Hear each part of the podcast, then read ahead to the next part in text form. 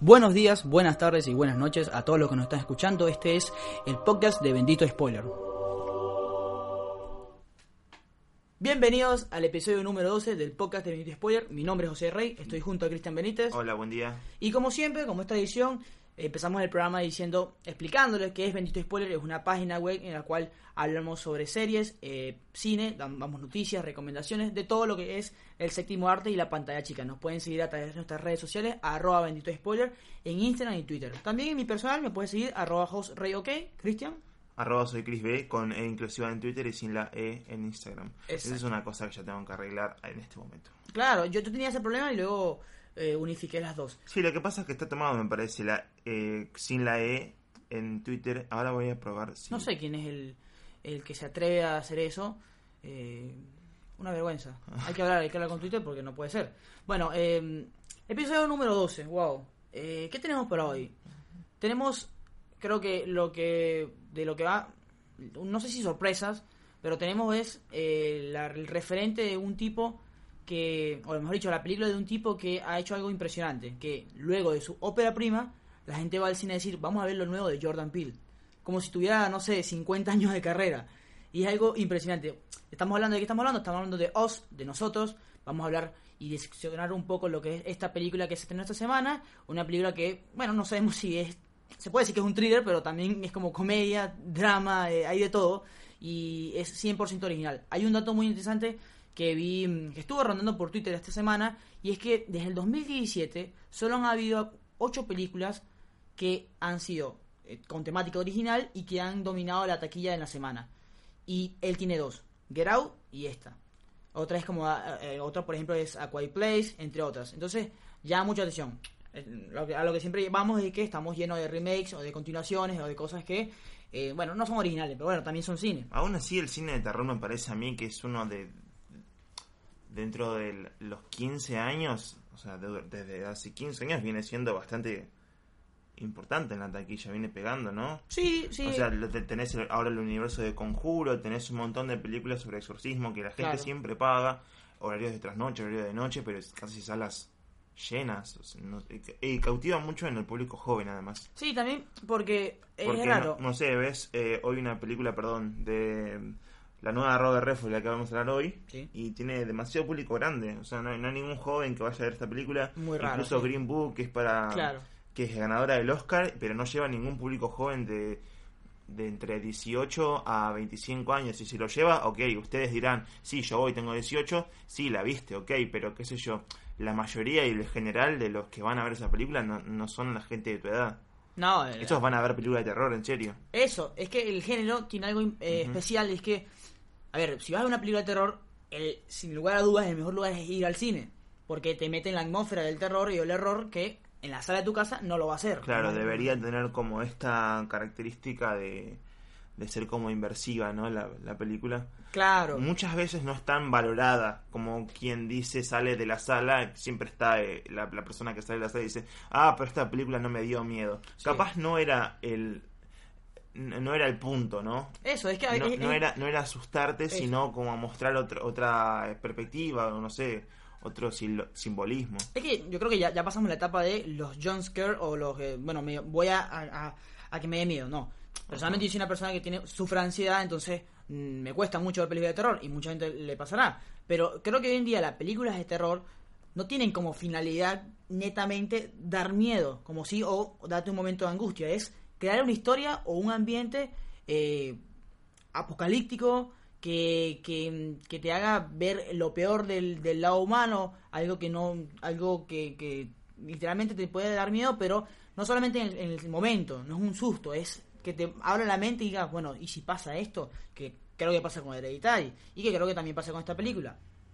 Oz es la, bueno, la nueva película de Jordan Peele que eh, nos, a ver, si Get Out fue muy buena, yo creo que eh, Oz es como una película que va a quedar en su marca de carrera, decir, probablemente va, va, mm, van a pasar los años y van a decir, bueno, esta película es Jordan Peele y si vas a ver la escuela de Jordan Peele tienes que empezar viendo Oz, porque es, es, impresionante lo que hace.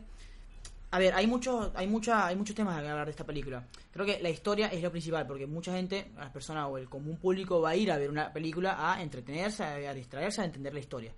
Y creo que Oz tiene esas historias que o la amas o no la entiendes y por eso no te gusta. Eh, yo por ejemplo fui a ver una película con un amigo que me dice no me gustó la película porque no entendí, no me pareció loca, no, no, no, no me gustó.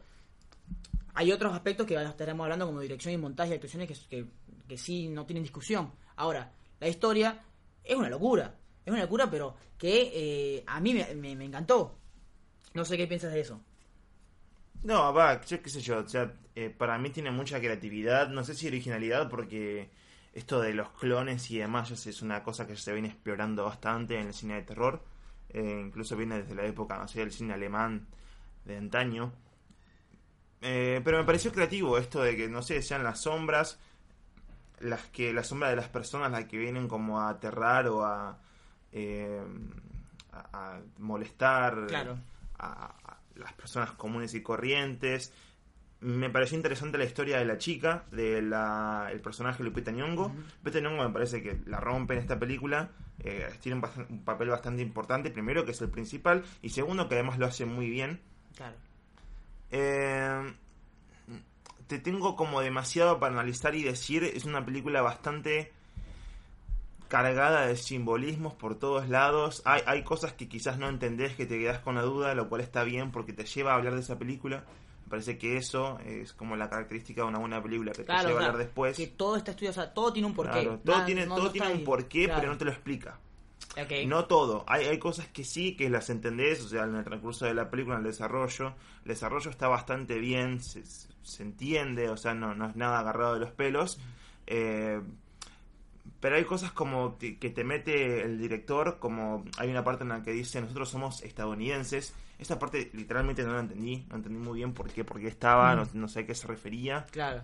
Eh, ¿Tendrá algo que ver con la marginación, no? O Sí, algo de eso. es como algo de los inmigrantes. Claro. Después la parte en la que están todos agarrados de las manos a través... Eh, eh, un- entiendo, claro, entiendo que es la referencia dentro de la película a la remera de la niña, Claro. ¿no? Pero no entendí muy bien el porqué de todo. O sea, sé que, que ellos- las sombras, Mm, que son como la versión hostil y toda contraria a, a la versión eh, normal y original de los seres humanos Claro. en la Tierra, eh, salen de, de su submundo, del mundo subterráneo. Hay una que parte en la que se viene de las cloacas, de los subterráneos. Sí, la película Incluso empieza con... La placa, la placa Claro. inicial tiene como diciendo, en América hay como millones de kilómetros subterráneos que están abandonados. No entendí muy bien por qué la colocaba, sino que la película se desarrolla bastante bien por sí sola sin esa placa. Claro. Eh, no entendí muy bien por qué la colocó en serio. Eh, ni, ni tampoco entendés el, el origen de todo esto. ¿Por qué hay conejos? ¿Por qué eligió conejos? Nada, como- No entendés nada. mucho, pero la verdad que se desarrolla bastante bien desde lo que quiere mostrar el director, desde lo que quiere mostrar y generar en los personajes y en el público. No vayan a la noche, no vayan a la trasnoche a ver la película porque la verdad hay cada pelotudo que se ríe en la no, no, es- porque, a ver, es una película de terror, ¿ok? No es una película de comedia. ¿Tiene momentos chistosos? Sí, tiene chistes. Que funcionan, Como, todas las películas en general hoy tienen que tener como algo de comedia. Ok, no es una película de, de comedia. No te podés pasar riendo las 24 horas de todo, porque la actuación de tal hace tal cosa una- sí, sí. y vos vas y te reís. La verdad me enojé bastante con eso. Si pueden ver esta película, vayan a la tarde porque la trasnoche es un, una Bueno, patada en los huevos, Claro. literalmente. Poniendo en contexto, ¿qué es Oz o qué trata la película? Básicamente es, eh, en 1986 está Lupita Nyong'o, una niña, junto a sus padres y está en un parque temático de Santa Cruz, en California, en la, que es una playa, una bahía. Va a la, ella, esa niña se pierde y entra en un lugar que es como esto de lugares de Una espejos, casa de los espejos. espejos, y ahí consigue, se topa con otra niña que es exactamente igual a ella. Ajá. Y luego Ahí conoce a su sombra. Exacto, que Le conoce dicen sombra. sombras. Luego conoceremos que es una sombra. Y ahí termina como el primer, ahí tiene la introducción y luego vemos a Lupita Nyong'o, ya actualmente mayor, con su pareja, eh, sus hijos, van otra vez a Santa Cruz a la playa y se consiguen otra vez con las sombras. Pero esta vez la sombra no solamente la niña, que también está crecida, sino es toda su familia. Y pasa a ser un thriller que empieza muy temprano, porque desde el minuto no sé, 20, ya vemos, ya, ya vemos la familia, ya empieza rápido. Eh, No, yo creo que incluso desde el minuto 10, quizás en la parte en la que ella se pierde Ah, que, que y, está se, el y niño. se encuentra en la oscuridad Claro. y todo eso, Sí, sí. ya te, te, te da la, la sensación de que ya estás en un lugar, o sea, desde el minuto cero, primero Ah, la no, música, claro, sí, eso la música es eh, crucial en toda la película, me parece que lo más importante. Michael Aves. Michael Abels hace un excelente trabajo, literalmente se hizo como 50 temas eh, diferentes, pero con la misma temática, con el Claro. mismo... Y que al final termina siendo homenaje de varias cosas. Sí. O sea, es como que tranquilamente podría ser la música del exorcista. Sí. Y, y así, entonces hace un gran trabajo que te llena de tensión, como tú bien lo dices, desde el primer minuto es una película que es la tensión y, el, la alarma está. Sí, pero es algo que complementa, complementa, Claro. complementa todo para hacer un todo muy bueno porque además es música, fotografía, es el simbolismo y la dirección de Jordan Peele de decir, bueno, la niña es como ve a los adultos, siempre es un plano desde abajo, ¿no? A los adultos Claro. mirándolos desde arriba y todo el tiempo ellos con problemas y cuando hablan también es como que escucha mucho susurro por todos lados.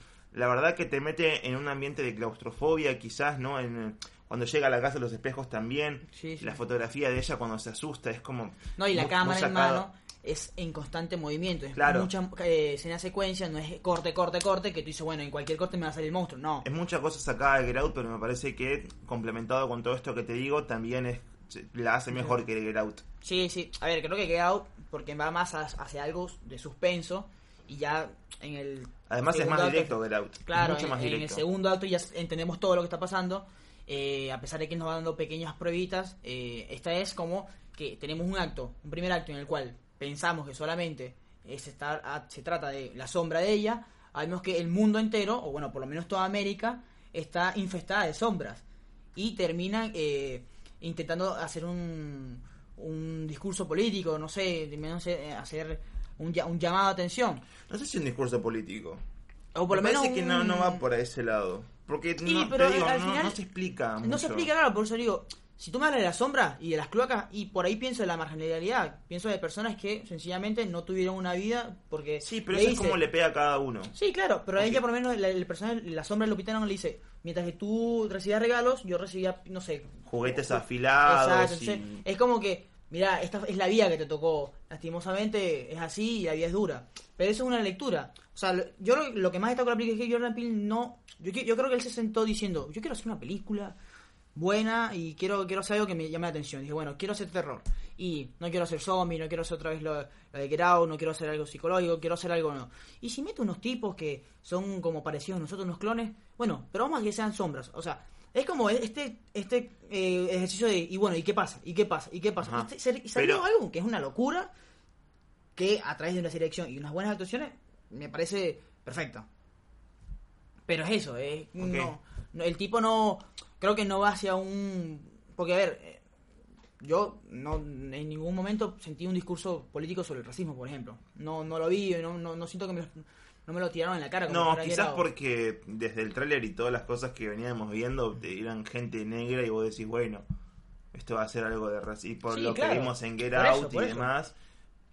Pero no, de hecho en una entrevista él había dicho que quería ser como una familia negra de vacaciones. ¿no? Normal, claro, tranquilo. No, normal, tranquilo, porque siempre veía como yendo, cayendo siempre en el lugar básico de hacer una película de negros, pero que toque tal temática sobre negros, ¿no? Ok.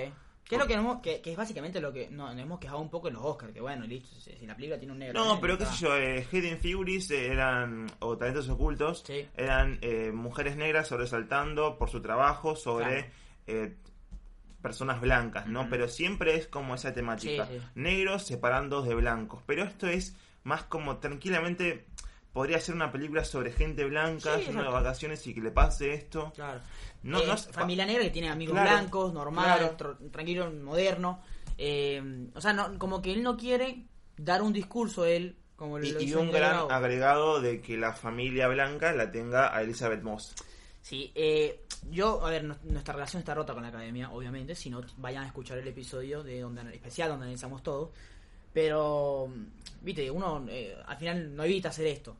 Yo quiero a Lupita Nyong'o y a Elizabeth Moss nominadas al Oscar este año. O sea, las quiero, las quiero. Ahora es que Igual falta. Elizabeth Moss no tiene, no tiene Bueno, tanto. pero a ver, si, yo, si, si Sandrock le pudo tener también por Sí, ese poquito, creo que la sombra de Elizabeth Moss, que cuando la vean es, tiene una escena, tiene una escena en la cual pasa del, del llanto a la risa, que es como que no sé qué mierda lo ahí, que, pero me pasa, encantó. lo que pasa es que el personaje de Elizabeth Moss en la película hace de, de una madre de- de irresponsable, despreocupada, que tiene mucha guita, que no le importa nada más que ella misma, que tiene hijas que no les preocupa, y después viene la sombra, que es todo lo contrario, es un personaje despiadado, es un personaje que te, que te da miedo pero en serio. A ver, pero en tres minutos te lo dan. Sí, O sea, en tres minutos eh, se mira al espejo y, y hace lo que hace, no voy a decir qué, pero Claro. se mira al espejo y es como, mierda, te, te, Claro. te hiela toda la piel. Sí, no, es impresionante, la verdad. O sea, es una escena que dice. Sí. No, mira la hoja. El, el de esa y el de Lupita Nyong'o, la verdad que están muy Claro. bien los dos. Eh, Lupita, a ver, yo creo que hay veces, hay veces que los actores se.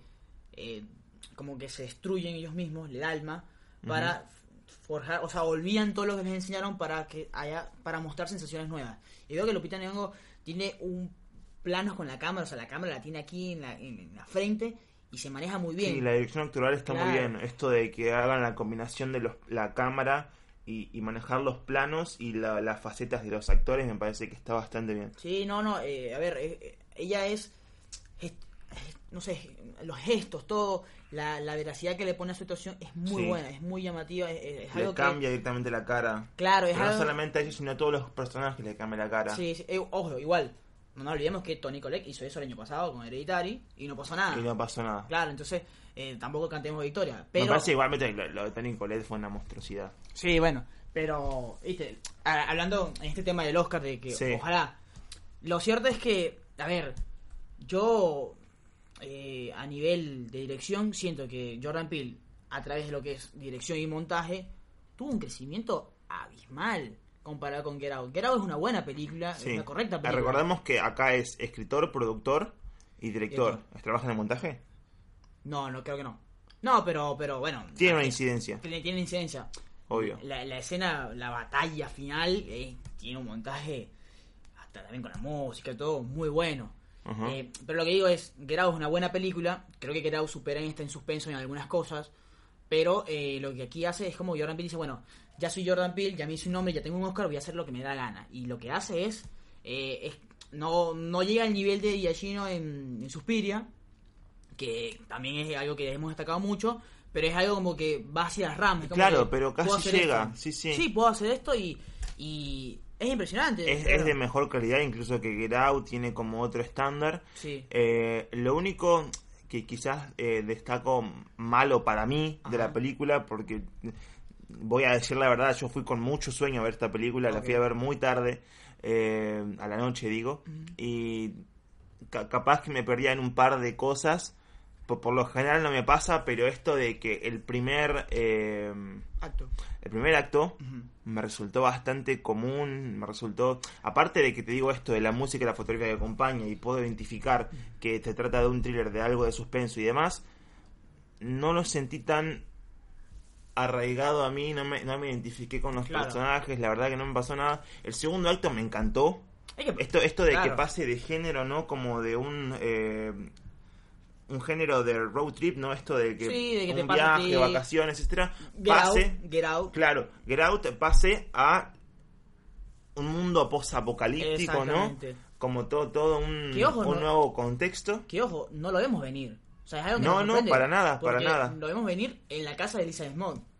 Cuando de repente Cuando aparecen, sus claro. sombras. Y dicen, ah, dicen mierda. Aparecen más dobles. Claro, y dice, ah, mierda, hay más sombras. O sea, Claro. es gigante la broma. Y luego cuando prende el televisor y eso. Pero pasa de ser, igual, con- concuerdo contigo, el personaje de. Lupita al principio Sí. no, no te llama, te cae mal. Es como que, bueno, ya, Lupita, estás en la playa, qué sé yo, no, no sé, qué trauma tiene.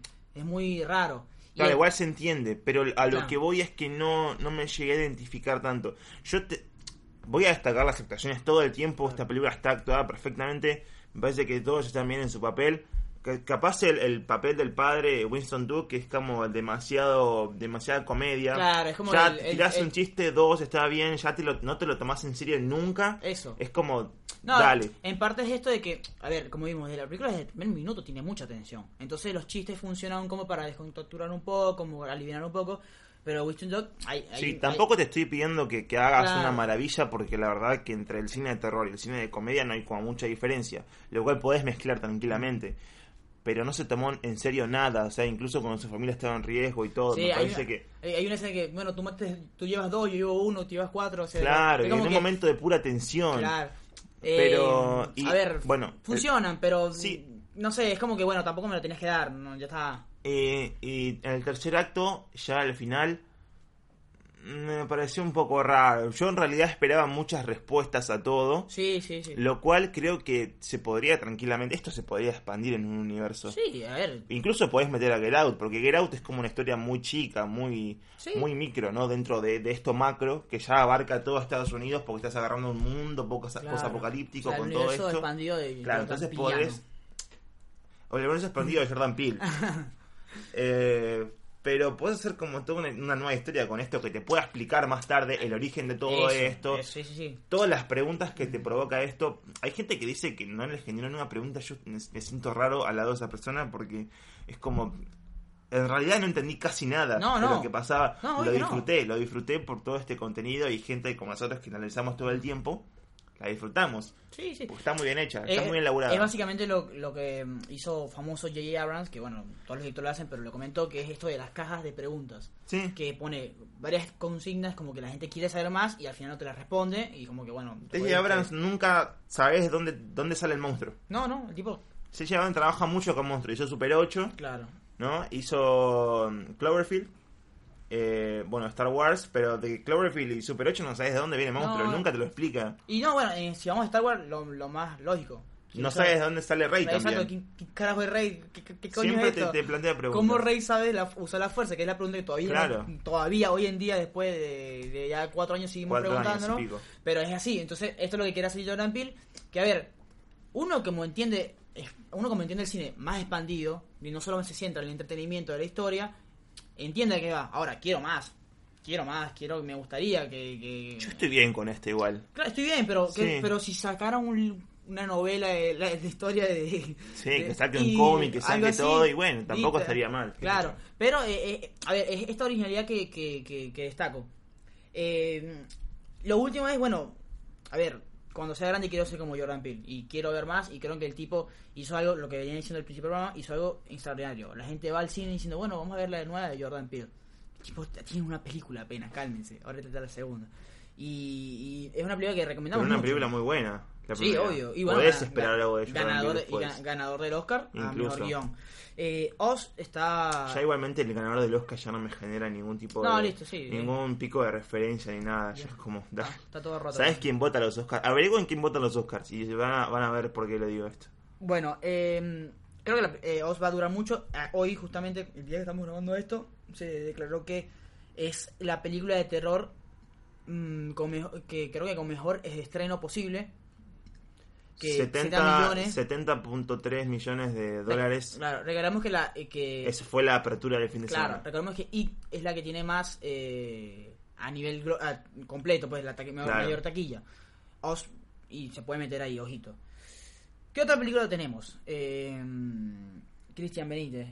La última de Robert Redford. Robert Redford es este actor ganador del Oscar como mejor director y también tiene un Oscar honorífico. Y Robert Redford es uno de los personajes de, bueno, del cine Vamos a hablar de de, 70, 80. de... Acá le pusieron un ladrón con estilo, ¿no? Pero se llama en realidad El viejo y la pistola. Claro, Old Man on the Gun. De Old Man on the Gun. Pero acá no le, pondrías El viejo y la pistola, no le vendría a ver nadie. como que, Entonces mm. un ladrón con estilo tiene como más... Un título como más picaresca y todo- Claro. toda esta cosa que lo, lo, lo caracterizan a esta película y a él también. Esta película, eh, que tenemos una, eh, una, no sé, cuento amigable, que es que nosotros vimos la película, una función de prensa, Sí. eh, con un grupo muy mayor, muy mayor, eh, señores que estaban A ver, a la contemos la anécdota. Nosotros fuimos a las que 8, 9 de la mañana. Redford. de la mañana, 9 de la mañana fue la función, sala llena, claro. en el cine Gomont, espacio del Inca. Claro, en realidad no era una función de prensa, sino que la prensa era una función de un ciclo de cine y nos daban la la oportunidad de... distribuidora le permitió ver esta película Ajá. al, eh, al Cine Club. Ah. El Cine Club, de, no, no recuerdo muy bien cómo se llamaba, perdón por esto, pero eh, el Cine Club que va básicamente días de semana o días como a la mañana Claro. eh, va a haber películas así, tipo, que vienen...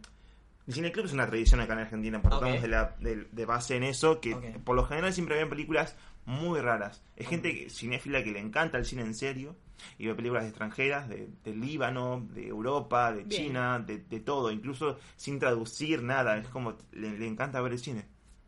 A ver, este me parece que es uno de los más importantes que tiene Argentina o Buenos Aires por lo menos. Ok. Eh, se da muchas veces en el cine Gomont, que da el espacio para eso a la mañana o a la tarde, no en horarios centrales.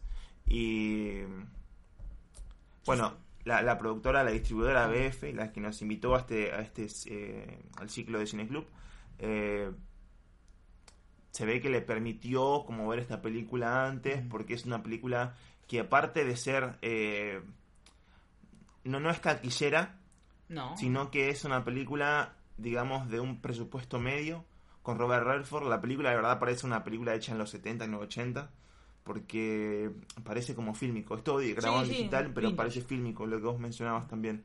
Y la nota fue esta. Fuimos a la mañana, así como como 9 de la mañana. Una sala llena, pero llena completa. 500 butacas, mándenle por lo menos. El, el más joven de todos tenía 70 años. Es increíble. Nosotros, nosotros- yo llegué tarde a la función, pero cuando terminó la película, se levantaron todos. Eran puras cabezas blancas, Claro. canosas. No había un solo pibe. Éramos otros dos que tenemos que 22 años y 20. Y 21. O sea, creo que si sumamos. Bañados, claro, si sumábamos todas las edades, chicos. No, llegamos, Llegamos a Matusalén tranquilamente, tranquilamente. mucho más. No, fue muy gracioso. Y porque también, ¿qué pasa? La es graciosa porque la película que estaremos hablando de ella es como también esto de, bueno, nuestros últimos años que, que hacemos, los deseos. Entonces la gente se reía porque, bueno, todo el mundo tiene su último año también. Claro. O sea, se reían mucho. Además, hay una, hay una escena que dice que un Tom Waits que también actúa, que es uno de los personajes, uno de los amigos de, del personaje de Robert Redford, dice, bueno, pero que tiene como 70 años, bueno, pero yo tengo que pensar en mi futuro. Y todo el mundo se ríe. porque- Claro, porque ¿qué, qué futuro tenés? Tenés 70 años ya. Bueno, eh, un ladrón con estilo creo que se puede resumir fácil como un tipo que es canchero, que es así, tiene un autoestima muy grande, que mucho estilo, eso, que enamora con solo verte las palabras. Y que, Que, el que tipo... es pícaro, que Claro. es como muy desenvuelto No con, la- las relaciones humanas. Claro, y el tipo tiene un amor, tiene algo que, que, que uno que ama, que, el, que, que es sobre, que es- lo hace vivir a Tiene él. como un sentido a su vida. Claro. Le, le dio un sentido a su vida simple. Que es simplemente ¿Simple? como sí, ir a robar Sí, bancos ir a robar y escaparse de la cárcel y de la policía. Le encanta eso, vive de eso y lo hace feliz. O sea, eso no es. Él, él- no hace eso para ganarse la vida, él eso hace para vivir. O sea, Claro. es como que lo, lo, lo necesita. Y es un tipo que, ah, con sus dos compañeros, que uno es eh, Tom Waits y el otro es eh, Danny Glover. Donald Glover, el papá de Donald Glover. ¿Es papá? No, no es el papá de Donald Glover. Investígalo. Yo, yo pensé lo mismo. Donald Glover es, eh, bueno, eh, eh, multipremiado por el Emmy, eh, que tiene esta serie de Atlanta y que hace poco hizo lo de Star Wars. Eh, y hizo de, de Lando Calrissian en Star Wars. Eh, no, no es, lo busqué muchísimo, no es. El papá es, es, no, el papá es arriba, arriba. Estamos buscando en Google, gracias Google. Stephen Glover. Stephen Glover es un cantante. No es, te lo juro. ¿En yo pensé que- serio? yo pensé que era lo mismo, No era te obvio. puedo creer. Bueno, pero igual, igual. A ver, Danny Glover es Danny Glover, no, no tenemos que comparar. No, no, Stephen Glover es el hermano. Después, no, después- no, no, busca bien, busca en Wikipedia. Aquí. Es Donald Glover, es No. Donald Glover señor. No, no, no, no. Te juro, te juro por... Bueno, ah, mira, mira, mira, Wikipedia me lo va a decir. Bueno, en fin. Mientras que Cristian busca, yo voy explicando. Entonces, eh, son estos tres señores mayores que se encargan a robar bancos y hacer. eh, sí, robar bancos, pero de una manera muy sencilla. Tú ves, a ver, tú ves cómo el tipo te roba el banco y tú dices, mierda, yo también podría ir a robar un banco. Claro, también hay que entender que son los son inicios de los 80, entonces no hay. No hay eh, la, la sistema de seguridad y eso. Y el tipo se roba, igual se roba poco dinero, tampoco es que se roba la caja fuerte, no, se roba poquito Mm, dinero. Razón, no es, pero... Yo pensé lo mismo, yo crecí en la mentira, pero, pero no es, no es. ¿Qué onda? Eh, es rarísimo, bueno, hay otro mm, qué sé yo. Entonces, eh, a ver, es una película que está muy bien, está, es hecha normal. Ah, bueno, también está, siguiendo hablando del, del, del, del cast, está Casey Affleck, que Casey Affleck desde, desde Manchester by DC Ah, hizo, no, una, no es. hizo una película... No, perdón, me quedé con esto, pero Cristian hay una foto familiar de muy vieja que no, nada que ver. claro, Christian está traumado ahorita. No. Bueno, eh, el cast también está, sí, sí, es eh, Space, Space, creo que se llama, pronuncia, que también es ganadora del Oscar. Y está Donnie Glover, está Elizabeth Moss también tiene una pequeña aparición. Y está Casey Affleck, que como mencionaba, eh, desde Ghost Story, una película. Dos películas de Elizabeth Moss. Eh, mira, estamos como. Sí, no, igual- Pero pequeño. Igual, partamos de la base que en la cartelera argentina tenemos a Oscar Martínez con tres películas. Sí, es verdad. El tipo está en está en Argentina, España, en todos viejo. lados. Bueno, eh, eh, a ver, Casey Affleck, lo que quería hablar. Eh, desde Manchester by DC no venía actuando. Hizo una película independiente que se llama Ghost Story, pero también eh, tras los escándalos de, bueno, todo el movimiento Me Too y el, y el suceso que él tuvo de eh, acoso sexual, creo que, sí, no me quiero, no quiero decir, creo que no llegó a ser violación, pero hubo un acoso sexual que al final creo que terminó reconociendo. El tipo Sí, terminó desapareció. conociendo y además fue, fueron a un juicio eh, por una suma de dinero. La, la- las, las dos chicas, me parece que eran dos o tres, eh, porque fue con un amigo que hice y un amigo, un, un participante de, Claro. de la película que estaban haciendo, o la serie, no recuerdo bien, pero terminaron un acuerdo monetario en los cuales ellos guardaban silencio y ellos le daban plata y bueno, terminaron reconociendo después. Este, este sí es hermano de Ben Affleck, no, no es que- Este es el hermano de Ben Affleck. Claro.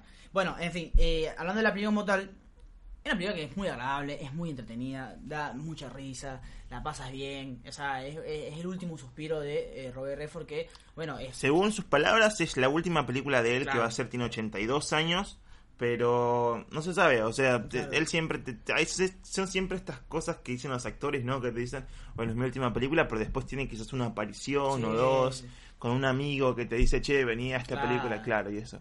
Eh, a ver, no, no hay mucho que hablar de la película porque realmente tiene una trama muy sencilla. El tipo roba bancos y, bueno, la policía lo está buscando. Eso es todo. Y Yo, ah, eh, bueno, el tipo yo se- te puedo resumir la película como un homenaje a Robert Redford. Sí, esa, eh, yo justamente estaba buscando películas de él, como bueno, como es la última película, tengo algunas películas que se ven que al final, a ver, eh, Robert Redford hace de Robert Redford, ¿viste? El Robert Sí, ese canchero sí. que conocemos, que, que, que, que- que amamos. Y, En realidad la, la está basada en la historia de Forrest Tucker. Exacto. Que es este ladrón de setenta y pico de años que tenía en esa época, en el 80, que robaba bancos, pero en sí, desde el, del principio a fin, la película es Robert Redford entera. Sí, sí. Más allá de que hace un personaje diferente, es él, o sea, con su cancherismo, como vos decís, Claro. con su con su onda. Y con también su estilo, y lo peor es que. Casey Affleck también hace como el Casey Affleck, ¿viste? El tipo que porque él es el Casey es el policía. hace de, de policía que le da la casa. Claro, es, es como que No le da la casa de la Eh, casa, sino claro, que le, da, da, da como a, va a cazarlo. claro, pero entonces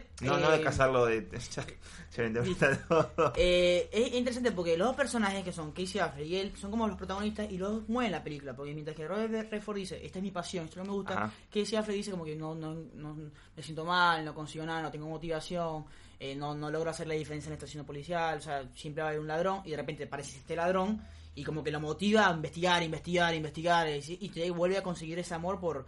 por mm, Por ser un detective. por ser un detective. Entonces, al final termina siendo una película sobre las pasiones de cada uno y que cuando uno ama lo que cuando uno consigue lo que ama es imposible dejarlo Ajá. y pero el resto no hay mucho que decir a ver es, es muy entretenida no hay mucho que analizar pero es muy simple vayan a verla o sea aprovechen porque además que bueno puede ser la última película de Robert Redford, También es, como, te- te- vos decías esto de las pasiones, yo digo de cómo superponer un amor sobre otro. El, Ok. Robert, el personaje de Robert Redford tenía como un amor ah sí por sí. este, todo esto que decíamos de la cárcel, de la Claro. prisión, de robo y demás. Pero también está el, amor de una nueva compañera, ¿no? Que la en esta película que está interpretada por quién la hace. Eh, sí es Space Space algo así Es la que hizo de Carrie en la película Mm, 66. cierto es verdad Eh, y nada, es como te tienen al final de todo tienen como una vida tranquila, ellos eh, deciden como comprar una granja, viven tranquilos ellos dos con sus caballos, sus perros y demás.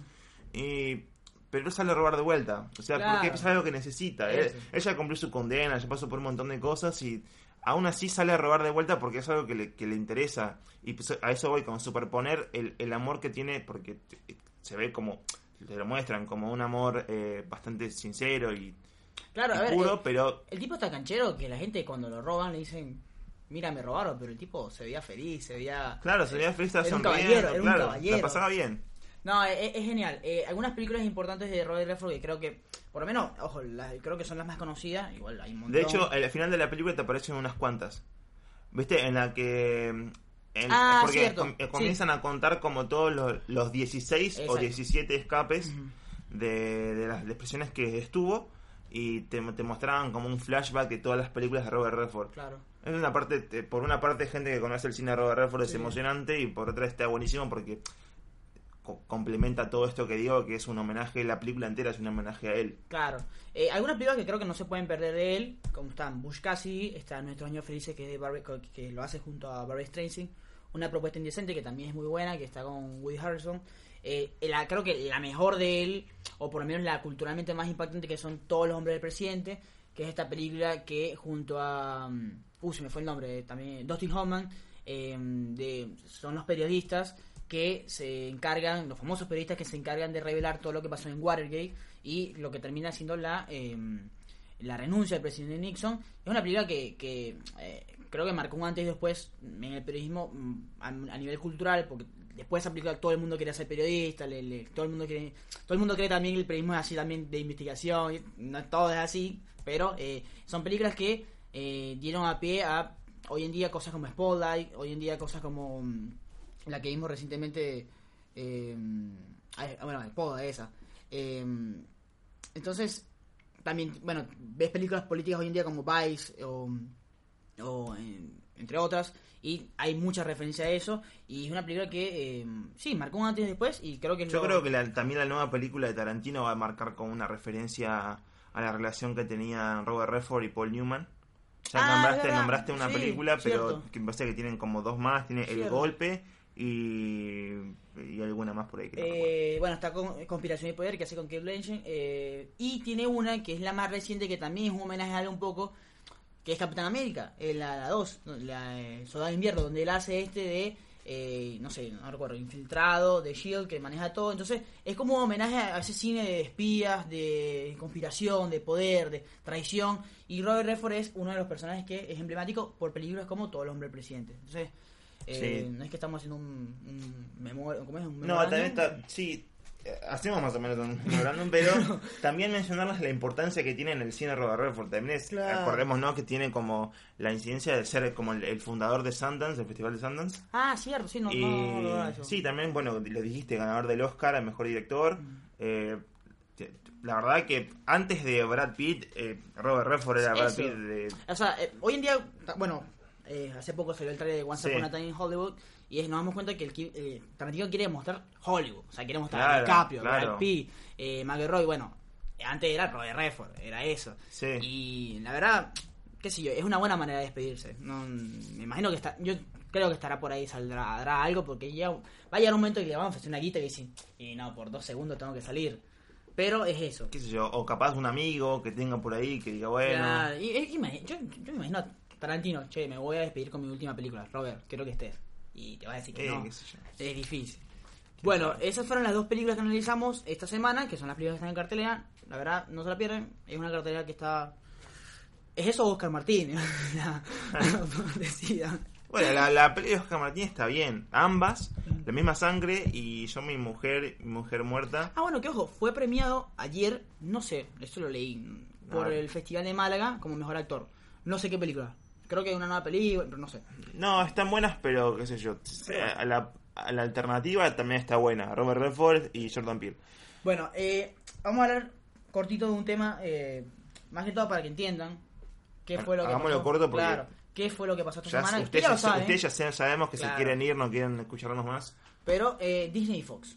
Disney compró a 20th Century Fox por 71 mil millones de dólares. Hay como una disidencia, porque hay algunos que dicen 72 mil Bueno. y 71 mil. No. Vos decís, bueno, pero la diferencia estamos hablando de mil Para- millones de para, dólares. Para mí sería como... Para vos que tenés toda la plata, claro, Entonces- que vos que cobrás ahí en, Vamos a mencionar. en dólares. Vamos a mencionar. ¿Qué compró Fox? Y al final decimos qué nos parece. Eh, Fox primero compró el archivero de. eh, digo, Disney. Disney compró el archivero de Fox. O sea, ¿qué quiere decir esto? Películas, las películas de Fox: Titanic, Avatar, Alien, Duro de Matar, ahora son parte de Disney.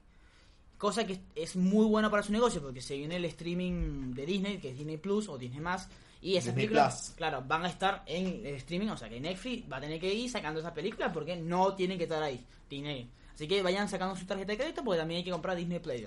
Disney, Disney Me parece una cagada que todo el mundo tenga una. Todas las distribuidoras, todas las productoras tengan su propia eh, sistema de streaming me parece una cagada. Claro, a mí también, o sea... porque es como, el es lo mismo que ir al cine, ¿no? Porque estás viendo como Claro. todas las películas, pero Sí. ni siquiera porque la estás viendo en una pantalla celular. Obvio, si lo vas a hacer, hazlo como HBO Go. HBO Go tiene su canal y bueno, si quieres, eh, y, a- y agregado tiene su cuenta que bueno, si quieres ver cuando quieras las cosas, tienes HBO. Ok, ¿qué otra cosa compró Disney? Las producciones de TV. Atlanta, Modern Family, This Is Us, eh, Los Simpsons, Family Guy, todo eso va a ser Disney otra vez. O sea, los Simpsons son de Disney. Yo, yo eso no, no, no, no lo voy a venir. A pesar de que los Simpsons sí lo vinieron, sí lo vinieron a venir, eh, nosotros no. El estudio Blue Sky, que es la encargada, no es muy conocida, pero es la encargada de hacer eh, La Era del Hielo. Y hará otra, me imagino que hará otra película. Pero la Sí, que también creo- tiene Las Cigüeñas, tiene Claro. un montón de, de películas animadas. Eh, la, la, la, la- que a mí más me preocupa de todo, esto es lo que a mí más me preocupa de todo y quiero que presten mucha atención, es la distribuidora, la distribuidora independiente de Fox. ¿Cómo es que se llama? Searchlight. Bueno, eh, Fox Search- claro, Searchlight. eh, Searchlight. muy buenas películas han salido de, de esta distribuidora. Eh, Las películas de Guillermo del Toro son La forma del agua, ahí. La claro, forma o sea, del agua. son películas que van a ser independiente netamente y justamente Guillermo del Toro tiene un contrato con él, especial con, con esta distribuidora. Para hacer las películas así góticas como le gustan. Pero ahora con Disney y no, no, no o sea, es como que no sabemos. Sí, pero claro. partiendo de la base de que Disney había dicho que comprando todo esto no iba a cerrar ninguna de las productoras chicas de Fox, terminó cerrando Fox Sí. 2000 Ayer, exacto, ayer, bueno, hace ya... hace no, unos días. Claro, y... Hace unos días Mm. salió la noticia de Deadline en este portal de noticias que literalmente cerraron el negocio. Las películas que ya estaban haciéndose o que van a estrenar pronto, las van a estrenar. Hay una película con Gary Oldman y tienen un par de, de recursos importantes e interesantes que están buenos verlos. Pero son películas de presupuesto chico que se pueden hacer independiente, que tranquilamente la pueden Claro. hacer en un tres ambiente, que está buenísimo que las hagan porque son historias interesantísimas y con personajes muy grandes encima. Pero me parece una cagada esto de que la cierren. O sea, literalmente cerraron el negocio a todo producto nuevo, original e interesante que pueda llegar a ver con Fox 2000. Eh, la ejecutiva presidenta del Fox 2000 no, no está despedida. Ella y su equipo no están despedidos.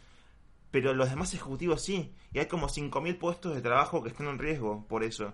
Porque uno se puede alegrar de decir, mira, caemos en el lugar básico de decir, qué bueno que tenemos a los Simon en los Cuatro Fantásticos. Dale, y, no, bueno. no, pero me enoja, en serio, me enoja que digan esas cosas Sí, sí. y no tomen en cuenta todo lo demás que viene. Estamos hablando de una compañía que está siendo dueña de literal- literalmente todo. Más allá de que no tenga Fox News ni Fox Sport, que Exacto, por, sí. por la ley de monopólica literalmente no pueden conseguir eso, aunque ma- por más que quieran. Eh, estás, estás siendo como una compañía enorme que está siendo dueña básicamente Claro, está... de toda tu vida eh, de entretenimiento y artística y el mensaje que pueden mandar puede ser muy potente, puede llegar a, a tener una masividad impresionante y además es peligroso. O sea, Obvio. traten, traten ver, de, eh, de pensar en eso. Estamos hablando de arte y el arte no debe tener Un dueño. ni, ningún dueño. Estamos, estamos viendo que una compañía que sí, que amamos, porque todos amamos a Disney, eh, agarra y dice, no, capo, todo esto es mío ahora. Y yo voy a dictar. O sea, ya... Sí. eh, Más allá de que amamos Disney Claro. y la parte artística de Disney, Pero ¿sabes lo que hay molesta? jefes y empresarios atrás que no quieren que o, o quieren establecer como un margen de, de que lo único que se vea sea esto, dándole no dándole cabida a los productos o- interesantes que- e lo- independientes. claro, o lo que me molesta. La gente indignadísima con Deadpool. O sea, ¿cómo es posible que Disney compre eh, Fox? Entonces Deadpool no va a ser Deadpool. Al final eh, dijeron que no. Que al final va, Yo va creo a que va a ser igual. Pero lo que te quiero decir, ¿por qué no te molestas con el cine independiente? A, a- a ver, Deadpool va a estar Deadpool. O sea, Ryan Reynolds va a seguir, tranquilo. Sí, Pero el no cine importa independiente. Deadpool. Claro, el cine independiente es el que se va a salir jodido. O sea, aquí Sí. es como que, mira, la verdad que no da para esto, no voy a poner plata para esto. Y, y, a ver, hoy en día el futuro del cine americano creo que está marcado en A24, Anapurina, y creo que también est- esta distribuidora de Fox tenía. Sí, también a esta que es eh, la, la, la productora de Ayman Shyamalan, Blumhouse. Exacto. Eh, Blumhouse sí, sí, o sea, es como que esas son las distribuidoras. O por ahí corrientes como la James Gunn, eh, la, sí, la James Gunn y también Sí, James también está la de James Franco, también tiene una, me parece que está interesante. Que son corrientes que son muy atractivas, que hay que darle bola y hay que darle cabida. Sí, pero que sin el dinero o la, la cabida de- o la mano de tal productora como puede ser Fox algunas veces, otras puede ser Warner, Claro. eh, no llegan a, a tanta difusión. No, eh, exacto. Por ejemplo, eh, eh, se va a estrenar, dentro de poco se va a estrenar la película de la ópera prima de, Johan, de Jonah Hill, eh, Mixed eh, Nights. eh, entre, entre Ya se ha estrenado en Estados Unidos. Exacto, estrenó O sea, en Estados la Unidos. pueden conseguir por ahí. no, claro, estrenó en Estados Unidos en octubre. Ahora recién se va a estrenar aquí. Ahora, si pasa con película de Disney, capaz ni le dan, o sea, ni, ni le dan bola. Como que, mira, se- la, la- la vamos a comercializar solamente si la nomina un Oscar. De resto, no. Y ni sí, porque. eh, eh, ¿Cómo eh, la. la eh, y, y vea que, eh, ¿Cómo es la.? la If, Barry- if Beale Street could talk. ni se, ni se estrenó aquí. O Can You Sí. Me. No se estrenó. O sea, y, y con, con esto que Y ahora peor. Va a ser peor, claro. Ahora peor porque hay películas como, por ejemplo, de Fox 2000 salió Hidden Figures, que es Talentos Ocultos. Ajá. La nominada al Oscar está Claro. James Parsons, Kevin Corner, tiene figuras todo, impresionantes. El Diablo Viste la Moda. Estamos hablando de la actriz, esta, el Eh, nombre. Meryl Streep. Meryl Streep, está Anna Hathaway. Hathaway y qué sé yo, Emily Blunt. Claro. Son est- estrellazos hoy. eh, un montón de películas más que ahora no tengo los nombres, pero había nombrado como 10 más o menos. Eh, son todas películas importantes y que se van a caer. que O sea, te están perdiendo un montón de laburo, están perdiendo un montón de... de- Eh, o sea, a ver, los datos dan entre 4.000 a 10.000 personas pueden perder el empleo. sí, No solamente, y ojo, eso es Estados, creo que eso es Estados Unidos, porque si vamos a Argentina, aquí es un grupo chico, obviamente, pero yo e incluso... no he hablado con nadie allá. Espero que estén bien, pero me imagino que unos dirán, y capo, o sea, capaz, Disney no necesita dos personas que hagan prensa. Disney necesita una persona. ¿Entiendes? O entonces, y capaz se me acaba el empleo, se me acaba el, el trabajo, el empleo. Entonces, eh, de paso que no colabora con el empleo, no está colaborando tampoco con el cine. O sea, no, No colabora con la industria, no que- colabora con que- el arte. A ver, que X-Men esté en Marvel, bueno, tomá, sí, lo que estás haciendo es colaborando más en el monopolio y para que Disney diga, bueno, ¿sabes qué? Sony, Sony tiene Spider-Man, dame acá Sony, tomá, te pago a Sony. Entonces, eh, no, no están colaborando. Yo entiendo muy bien que uno es fan y todo, pero no estamos colaborando. Eh, no, no están ayudando al cine independiente, que es al final... No, la verdad que no. Eh, Incluso deja esto a productoras muy chicas como las, las productoras chicas de Warner y las productoras chicas de, de- de qué sé yo, ¿qué más tenemos? Tenemos Warner, Fox, Disney, eh, Sony, Sony, pero son sea, productoras chicas, eh, Claro. Universal, Universal que no tiene productoras chicas directamente, no. que no se ocupa de hacer películas así, eh, le deja la posibilidad a, a la gente que quiere hacer ese tipo de películas y que tiene como la intención y la predisposición y las ganas y las buenas historias, van a llegar a muy pocas productoras que directamente no te van a hacer por falta de plata o qué sé yo. Incluso eh, 20th Century Fox que venía sacando como, qué sé yo, entre 15 a 10 películas por año. Digo, digo, tiro un nombre disparatado porque capaz se hacen más. Van a poder hacer nada más cuatro estrenos por año ahora. Claro, o sea, no... No, no solo incluso está cerrando el, Claro. el, el grifo a películas independientes, sino también a películas gigantes. No, no están ayudando, o sea, no está- a ver, el mensaje es que no están ayudando al cine. Y, a ver, no- como el arte no puede tener dueño, no puede tener a nadie que te dicte. Así que esperemos que no sea así, pero la historia no, no, no lo ha explicado. Esperemos que salga algo bueno de todo esto también. Porque Bueno. tienen Alien, tienen Avatar, o sea, tienen el dinero para hacer todas estas películas gigantes. Claro. eh, que son también historias que salen de la nada, que está bueno que, que se sigan explorando. Pero bueno, los parques temáticos, Christian, tienes que pensar en los parques temáticos. O sea, Pero- porque nosotros vamos a Disney todos los años, por supuesto. Eh, Bueno, este fue el episodio número 12 del podcast de Video Spoiler. Espero que lo hayan disfrutado. espero Espera, que- espera. ¿Qué pasó? ¿Qué necesitas? Las 20 recomendaciones. Ah, mira. Es lo que todo el mundo espere, te estás Sí, olvidando de algo del corazón, lo crucial de todo este programa. Bueno, yo voy con mi 20 recomendación rápido. Eh, The OA, segunda temporada se estrenó hace dos días en Netflix. Wow. Eh, The OA es la serie más infravalorada de toda. Netflix. Es una serie extremadamente poética, misteriosa, única, original. eh, es, es muy buena. Es, a ver, es A mí me gustó, me gustó la eh, primera es- temporada. Es, un, es un poco lenta, es un poco Sí. Eh, difícil de comprender, pero es una serie que eh, es para ver un capítulo, dormir de tranquilo y ver el siguiente, el siguiente capítulo. Acabo de terminar de ver el primer capítulo y me gusta mucho lo que veo y es algo que esperaba mucho. Eh, creo que el 2015 no salía, 2016. Así que esa, mi recomendación sería, véanla. Denle, denle la oportunidad a la primera temporada realmente, porque seguramente no la, no la han visto la mayoría. Mi recomendación, medida recomendación del programa doceavo es La Bruja. The Witch. The eh, Witch. que Está en Netflix, la subieron. Ah, hace poco, cierto. Hace poco la subieron, tienen que verla, por favor, es una obra maestra lo, lo que hace el director con esta película, lo que genera la película para el público también. Claro. A mí me generó un montón de cosas, yo la verdad que dormí con la luz prendida porque no podía más. Eh, qué sé yo, eh, me, me parece que el terror está en un buenas manos y en un muy buen momento en, en la industria del cine y mucho más. Eh, con películas como The Witch, como Leo del Diablo, Eh, ahora tenés Us también. Me parece que está haciendo proyectos interesantes, originales, que van de la mano de, de- de gente muy laburadora y Claro. eficaz y creativa. Y Va, el conjuro, eh, ya se, pronto se estrena La Llorona, que también es de... bueno, ahí ya, te estás como siendo como Bueno, la es- llorona, la eh, monja. Pero que es James estás- Wan, por lo menos, pero por lo menos es James Wan. Sí, tipo que pero, creo que pero, sentó bases para sí, esto. pero dicen que es productor, pero no sabes muy bien qué hace como productor. Que pone Bueno, la plata, que claro. dice pónganla esta o pónganla la otra, ¿no? Es como, Mm. no, no sabemos muy bien. Eh, qué sé yo. La, bruja está en Netflix, véanla, es corta, es muy interesante. Hay muchos que se van a reír y no la van a entender. Mm. Sinceramente, dejen de ver cine. En el momento que se ríen por la bruja, dejen de ver cine y nada eso. Bueno, espero que hayan disfrutado. Hablamos de todo. Os, eh, la última película de Robert Redford. ¿Qué pasa con Fox Disney? Bueno, eh, nos pueden seguir a través de nuestras redes sociales. Arroba 20 spoilers. En Instagram y Twitter. A mí personalmente en arroba OK. Cristian, que prometo que Cristian va a arreglar su Instagram y Twitter. ¿O no? O no. Soy Chris B. Búsquenme así que me van a encontrar igual. Listo. En Instagram, en Twitter. Bueno, espero que lo hayan disfrutado. Nos vemos en el siguiente episodio. Chao, chao. Chau, chau.